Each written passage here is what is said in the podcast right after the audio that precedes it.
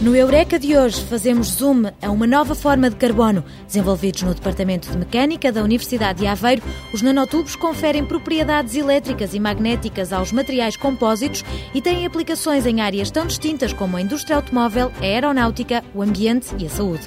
O segredo está no tamanho.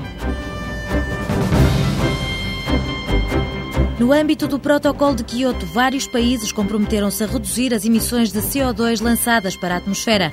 Na hora de negociar os limites de cada país, investigadores de Aveiro sugerem que o método do fluxo atmosférico é o que melhor defende os interesses de Portugal.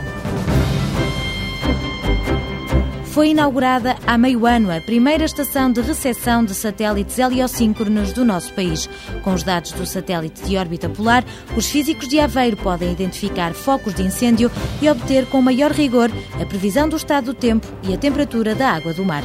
Abrimos-lhe então as portas da ciência e da tecnologia durante os próximos minutos. Fique para ouvir.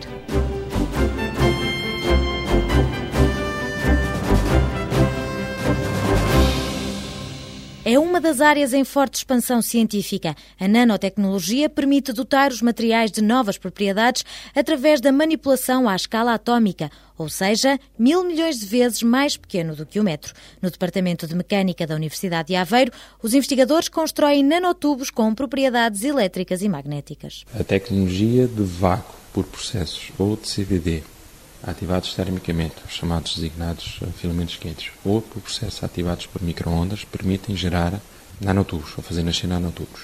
Mas, mais uma vez, o nanotubo nasce de uma semente. É preciso lá meter um catalisador. Os catalisadores, neste momento, estão a ser utilizados com grande sucesso são o cobalto ou o níquel. Gil Cabral adianta que se prepara o substrato recorrendo à eletrodeposição.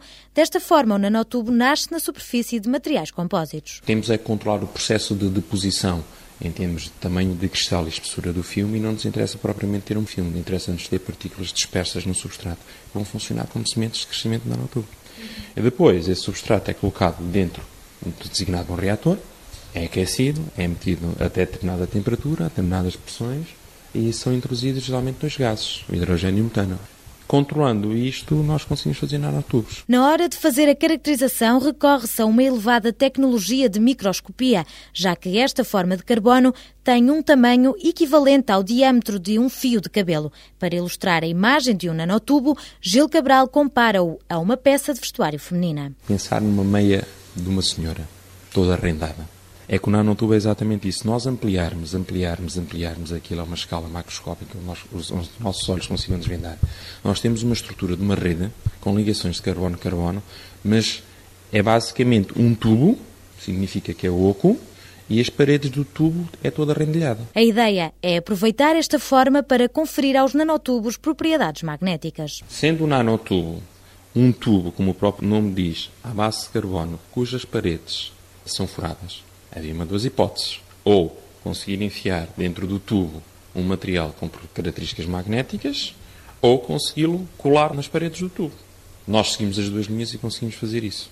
Tanto enfiá-lo por dentro, chamados os fillets, como fazer uma deposição na parte de fora da parede dos tubos, com partículas no material que têm características magnéticas. Para dotar o material de propriedades magnéticas, os investigadores usaram níquel através de uma parceria com a INCO. Gil Cabral descreve como é feita a deposição. É um gás que tem uma temperatura de decomposição extremamente baixa, na casa dos 80 graus centígrados, e que tem níquel na sua constituição. E nós conseguimos fazer a vaporização desse gás e, digamos assim, a adesão desse níquel que está nesse gás na forma metálica na superfície dos nanotubos. Isto é algo que está ainda sujeito a um processo de patente internacional. O próximo passo é tentar fazer a mesma coisa, mas usando o cobalto, embora neste caso se coloquem alguns desafios em termos de estabilização. Níquel e cobalto são então os materiais com características magnéticas que permitem gravar dados num CD, por exemplo. Conferindo estas propriedades aos nanotubos, os investigadores do Departamento de Engenharia Mecânica estão a armazenar mais informação em menos espaço. Os nanotubos têm ainda aplicações na indústria automóvel e aeronáutica para reforçar os componentes. Se pensarmos em termos de aplicações estruturais mecânicas, podemos pensar nos nanotubos como se fossem fibras de reforço noutros materiais. Estamos a pensar nos chamados materiais compósitos. Tudo tem uma dureza muito elevada, geralmente compromete aquilo que é chamada tendência da fratura, a resistência ao choque. Parte muito facilmente, por outras palavras. É um exemplo do vidro. O vidro é um material extremamente duro, mas muito facilmente se parte. Ou seja, é tão duro que não se consegue dobrar. Ao contrário de um vidro que no limite não se deforma e parte, no caso dos carros, é importante que os materiais tenham deformação plástica e boas propriedades mecânicas, já que quando há um acidente, o material funciona como amortecimento da energia do choque, protegendo os passageiros do impacto. As aplicações dos nanotubos não se ficam por aqui.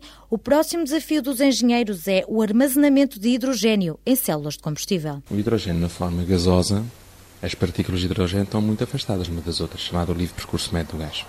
Portanto, significa que para conseguir armazenar hidrogênio tem que se baixar essa distância entre as partículas de hidrogênio e conseguir armazená-las dentro dos nanotubos, aprisioná-las. Então aí estamos a caminhar no sentido de deixarmos trabalhar o material na fase gasosa e estamos aí para uma fase líquida. Isso leva forçosamente a que tenhamos que ter sistemas desenvolvidos a temperaturas de funcionamento bastante baixas. As aplicações estendem-se ainda ao campo da saúde. Como parte da nossa composição óssea é quimicamente igual a um vidro, os engenheiros estão a usar a hidroxiopatita em nanotubos para revestimento de próteses, aumentando a coesão sem alterar a biocompatibilidade.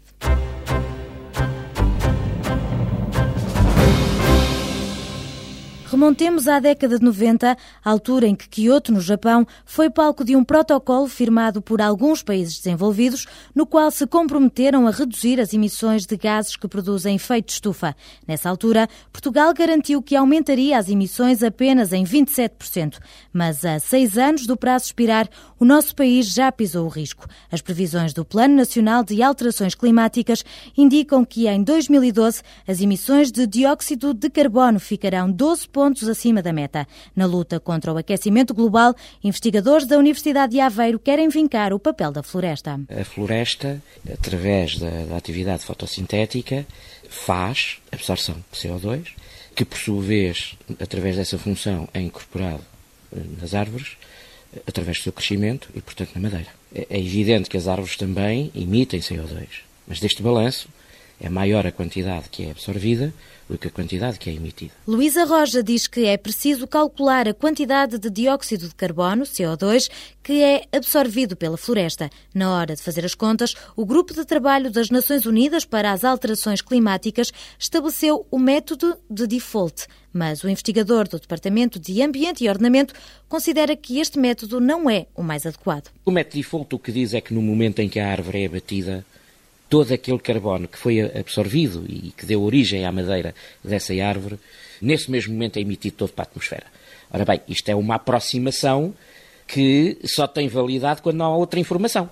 A partir do momento que nós temos informação, e é o caso português, devemos privilegiar os métodos que contabilizem melhor esse carbono. Quando a madeira, depois de cortada, se molda com a forma de mobílias ou papel, não há emissões para a atmosfera. Tal só acontece se for queimada, libertando CO2. Por isso, o investigador defende abordagens para saber qual a quantidade de carbono em reservatório. A partir do momento em que temos madeira, os produtos derivados da madeira, enquanto existirem como tal, são reservatórios. Porque o carbono continua armazenado nas mesas, nas cadeiras, nas portas, no mobiliário, no papel, com tempos de vida diferentes. Ora, esses tempos de vida têm também de ser devidamente calculados para que se possa também avaliar a quantidade de CO2 sequestrado antes de ser libertado pelo destino final dos produtos. Os investigadores da Universidade de Aveiro quantificaram o contributo da floresta, fazendo o balanço entre a absorção e a evaporação de carbono, deduzindo as emissões associadas ao eucalipto e ao pinheiro. A remoção líquida de carbono por ano para o eucalipto da ordem dos 600, 700 gigagramas de carbono equivalente por ano, enquanto que no setor do pinheiro foi da ordem dos 200, 300 gigagramas de carbono por ano. Em Portugal há ainda poucos dados que traduzam a realidade da floresta. Luísa Roja acredita que na hora de negociar esta lacuna prejudica o país. Portugal varia da Espanha, mas quando há falta de dados, usam-se os dados da região temperada que se encontram publicados, mas que não especificam exatamente o país.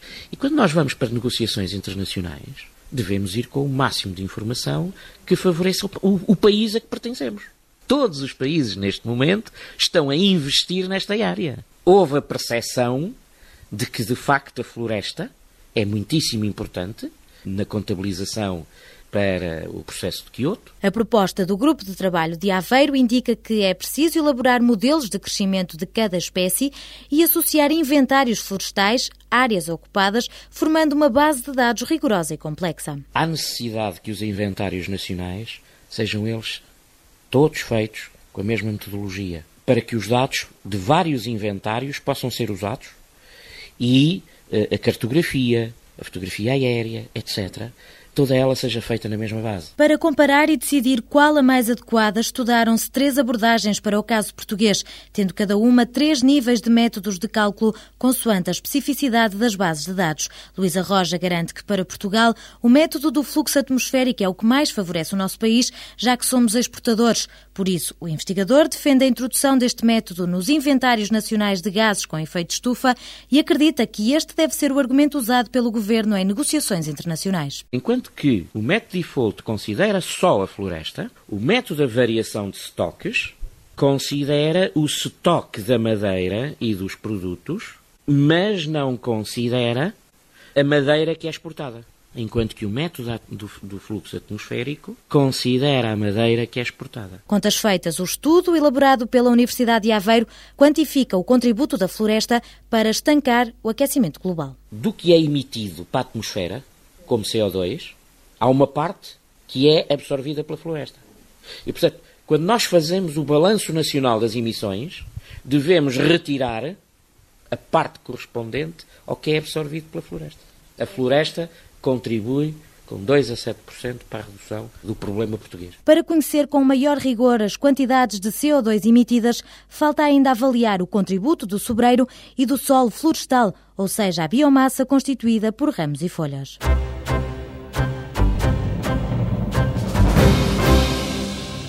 Uma bola branca no topo do Departamento de Física da Universidade de Aveiro é a única marca visível da primeira estação de recepção de satélites heliosíncronos do nosso país. O processamento do sinal é feito dentro do edifício, numa sala onde estão sediadas as estações de recepção de imagens que fornecem dados de dois tipos de satélites: os geoestacionários, representados pelo Meteosat 8, que acompanha o movimento de rotação da Terra, e os heliosíncronos, ou de órbita polar, como o satélite americano NOAA. Luís Carvalheiro esclarece que estes satélites heliosíncronos encontram-se a 930 km de altura e percorrem a Terra de polo a polo em 103 minutos. Um percurso bem distinto do Meteosat. Os satélites de órbita geoestacionária, de que o Meteosat 8 é um exemplo, estão a 36 mil quilómetros de altitude da Terra. Isso significa que eles acompanham a Terra no seu movimento de rotação em torno de si próprio. Isso faz com que nós consigamos obter uma imagem, eh, no caso deste satélite, em que toda a Europa é, é praticamente toda visível e, por exemplo, os satélites de órbita polar que descrevem uma órbita em torno da Terra passando pelos polos apenas nos permitem obter uma faixa que foi vista pelo satélite quando da sua órbita. Como o satélite heliosíncrono não está sempre no mesmo sítio, o aluno do Departamento de Física revela as técnicas usadas para o apanhar. Na estação de recepção de imagens dos satélites NOAA, eh, há um GPS, portanto há uma antena de GPS que nos permite determinar com exatidão onde e quando eh, é que o satélite vai passar sobre nós, de forma a que alguns instantes antes do satélite estar sobre o horizonte, poder ser possível eh, a antena saber para onde apontar. No caso da estação de, de, de imagens Meteosat, tal não é preciso, na medida em que basta apontar para um sítio específico e o satélite está lá e ponto, ponto final. Luís Carvalheiro revela que a frequência da informação fornecida pelo Meteosat é o grande trunfo que permite detectar incêndios. Permite obter uma imagem a cada 15 minutos, 24 horas por dia, 365 dias por ano. A cada 15 minutos nós estamos a obter uma imagem nova, o que é ótimo para aplicações que exijam um, tempo muito curto. Por exemplo, no caso da detecção de incêndios, interessa-nos sim nós termos imagens novas com muito pouco atraso entre elas. A estação recebe dados de todos os canais do satélite. Trata-se de ondas eletromagnéticas como o infravermelho, por exemplo, que fornece informação sobre a temperatura, permitindo localizar fogos florestais. A partir das imagens do infravermelho, nós podemos dizer, ok, quais são as zonas que estão mais quentes, quais são as zonas que estão mais frias. Acontece, porém, que se houver uma zona incomensuravelmente quente na imagem de satélite, ela irá aparecer na nossa imagem como preto. E ao adquirir a tonalidade preta, nós sabemos que, alguns ali naquele bocadinho da imagem, deve haver um fogo. E a partir daí pegamos no, no, na nossa imagem, procuramos pelos pontos negros, digamos assim, e mais tarde vamos localizar esses pontos negros da imagem de satélite e transformá-los em coordenadas de latitude e de longitude. Luís Carvalheiro esclarece que, no caso da estação de alta resolução dos satélites heliosíncronos, as imagens são menos frequentes, mas permitem ver com maior pormenor. Como este satélite é de órbita polar, nem sempre capta imagens do nosso país. Ganhamos na qualidade das imagens, mas perdemos um pouquinho na periodicidade em que as obtemos. Portanto, é esse compromisso que nós temos que fazer. É certo, aqui temos mais qualidade de imagem os detalhes são mais visíveis, é possível ver com mais precisão o que é que se está a passar. Todavia, nós só temos uma imagem a cada uma hora e meia, mais ou menos. Fazendo uma sequência de imagens, é possível obter uma estimativa da circulação atmosférica. Dependendo do pós-processamento do sinal, podemos saber quais os locais do globo com mais vegetação, localizar os focos de incêndio, mas também fazer a previsão atmosférica.